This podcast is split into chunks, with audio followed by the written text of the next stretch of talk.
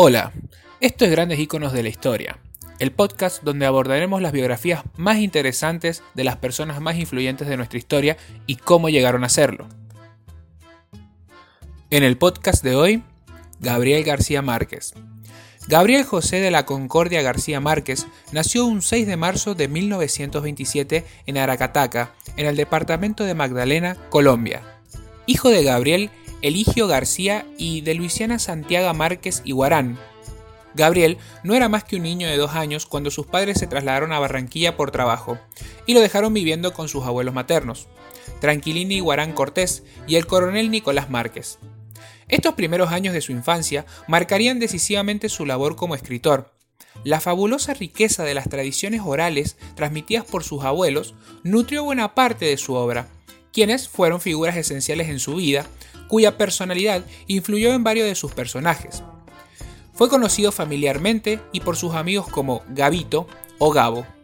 Es probable que el coronel Aureliano Buendía, de su novela más célebre, Cien años de soledad, fuera solo un reflejo de otro más cercano, el coronel Nicolás Márquez, quien imbuyó en su nieto el espíritu liberal y el afán historicista que caracterizó a sus relatos. Este era un veterano de guerra de los mil días, conflicto civil de Colombia, disputado entre 1899 y 1902, por inconformidades políticas entre el gobierno nacional y el Partido Liberal Conservador. El novelista, años después en una entrevista, procedería a contar lo siguiente. Recuerdo que, siendo muy niño en Aracataca, mi abuelo me llevó a conocer el dromedario en el circo siendo este, para aquellos que conozcan el pasaje, el indicio de su novela más exitosa, en el que Buendía lleva a su hijo a ver el hielo a Macondo, como si se tratase de una atracción de feria. Este es un claro guiño a la propia infancia del colombiano. Nicolás Márquez fue el primer espejo en el que Gabo se miró. Le habló de la guerra y de sus horrores, le relató sus peripecias de juventud, lo llevó al circo y al cine, le enseñó a consultar el diccionario, fue, en definitiva, su primer acercamiento al mundo. Años después, el escritor lo definiría como su cordón umbilical con la historia y la realidad. Su frase, tú no sabes lo que pesa un muerto, acabaría reflejada en varias de sus novelas, según relata el novelista en su autobiografía, Vivir para contarlo. Si Nicolás Márquez se vio 30 años después reflejado en Aureliano Buendía, algo similar ocurriría con Tranquilina, que se convirtió en el famoso personaje de Úrsula y Guaram. A los ocho años, el coronel Márquez falleció y la ceguera que sufría su abuela empeoró, lo que llevó al pequeño Gabo a Sucre. Allí volvería a vivir con sus padres, pero la huella que habían dejado sus abuelos ya era imborrable. Cursó estudios secundarios en el Colegio Jesuita San José en el año 1940. Después, gracias a una beca otorgada por el gobierno, fue enviado a Bogotá, donde lo reubicaron en el Liceo Nacional de Zipaquira, población a una hora de la capital bogotana, culminando allí sus estudios secundarios. Después de su grado en 1947, permaneció en Bogotá, estudió Derecho y Periodismo en la Universidad Nacional de Colombia, donde se dedicó especialmente a la lectura. Después del Bogotazo, en 1948, una sangrienta revuelta desatada por el asesinato del líder popular Jorge Elierce Gaitán el 9 de abril, la universidad cerró indefinidamente. Gao se trasladó a la Universidad Nacional de Cartagena.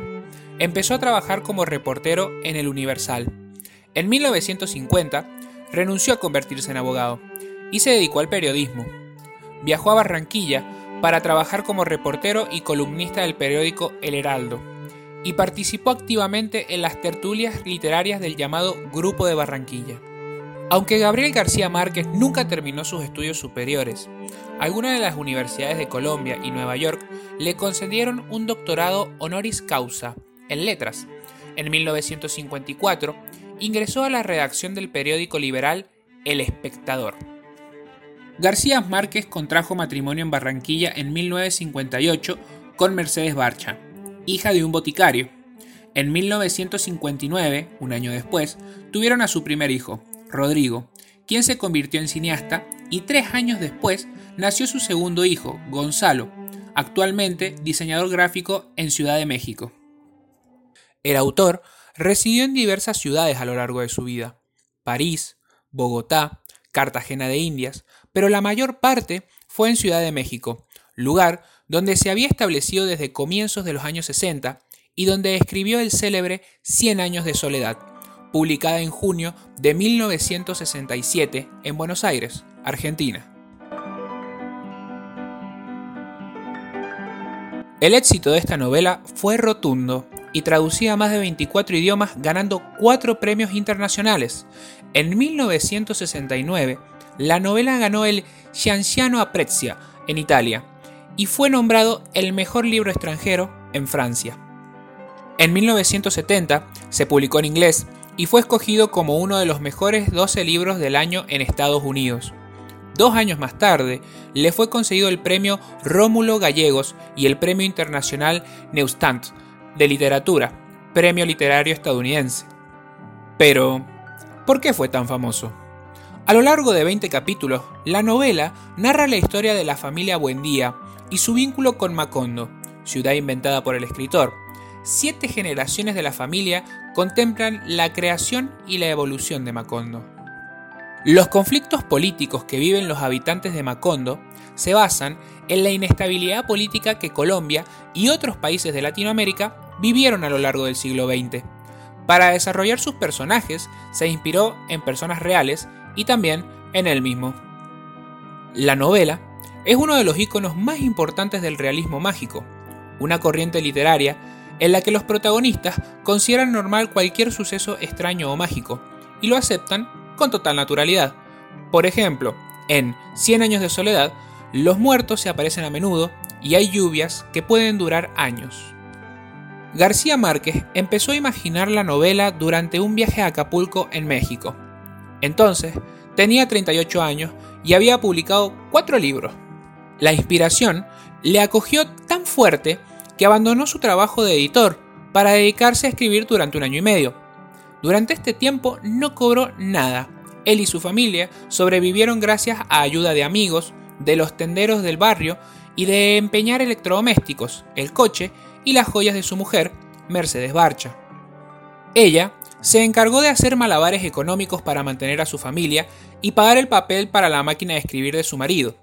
Para su suerte, el esfuerzo valió totalmente la pena y Gabo alcanzó su más grande éxito. En los años siguientes logró varias publicaciones que, no equiparadas con su obra maestra, son dignas de ser consideradas obras literarias de alto nivel. Entre ellas podemos destacar, en 1975 publicó Otoño del Patriarca, novela que escribió durante ocho años. Y en 1981 publicó Crónica de una muerte anunciada, novela inspirada en un acontecimiento de la vida real ocurrido durante su juventud. Lo que pasó fue casi una tragedia griega. Un hombre recién casado devolvió a su esposa a su familia, porque ella no era virgen.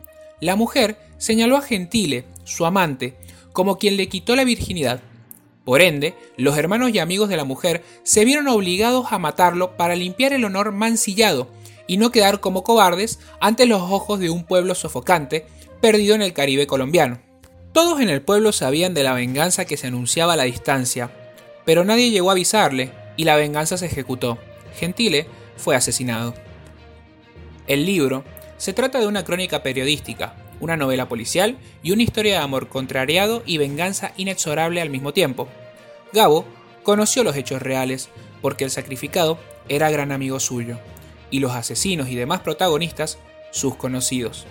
García Márquez eligió contar esta historia real a través de su prosa, y como él mismo decía, un verdadero amigo es quien te toma la mano y te toca el corazón. En este mismo año le fue concedida la Legión de Honor de Francia en el país en cuestión, pero regresando a Colombia nuevamente, se encontró en problemas porque el gobierno liberal de Julio César Turbay Ayala lo acusaba de financiar al grupo guerrillero M19 de la FARC. Frente a esta situación, huyó, solicitando asilo político en México. Este hecho nunca se conoció del todo por completo, y años después, cuando se le preguntó si él era comunista, el autor contestó lo siguiente. Por supuesto que no, no lo soy ni lo he sido nunca, ni tampoco he formado parte de ningún partido político. Por su parte, La FARC, años después, expresó sus condolencias por la muerte de García Márquez vía Twitter. El comunicado de la organización terrorista fue emitido desde Cuba.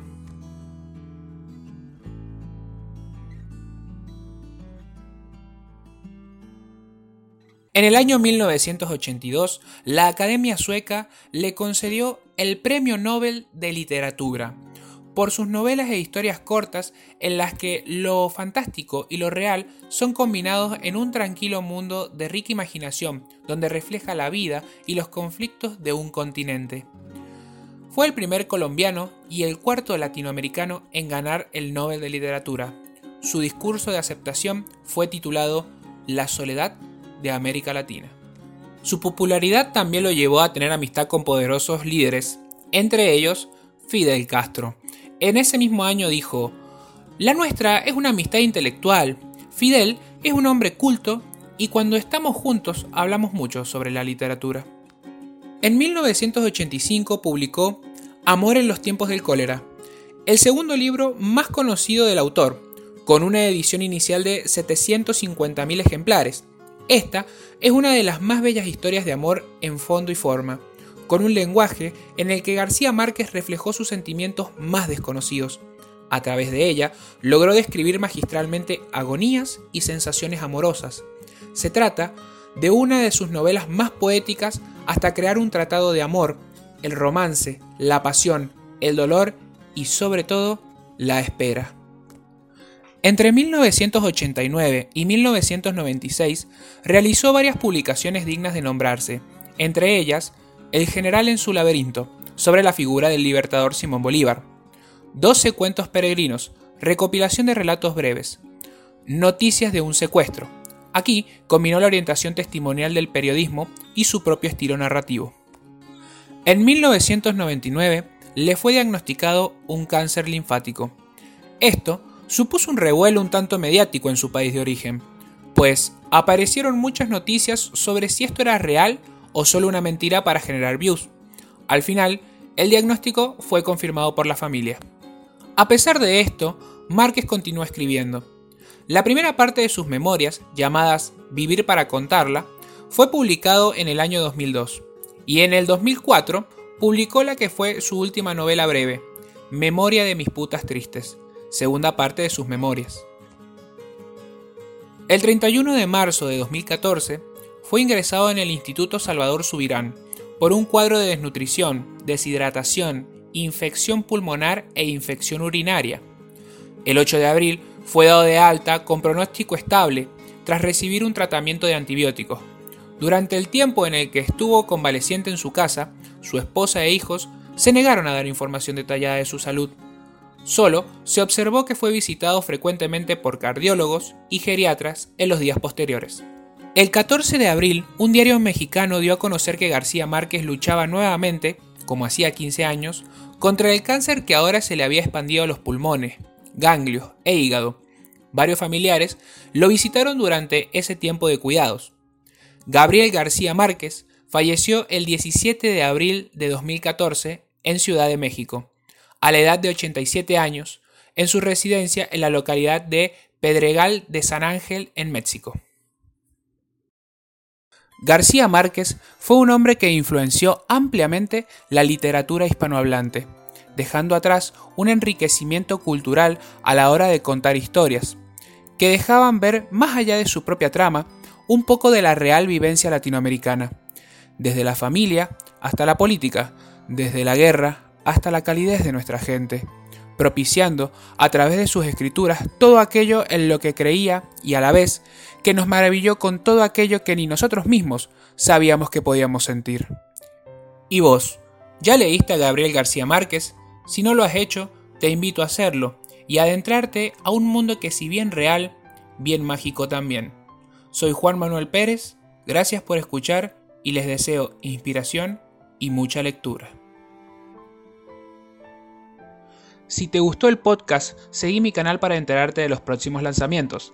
También podés seguirme en mis redes sociales, Instagram, arroba juan-ma095 y también en Twitter, arroba juan8896ma241.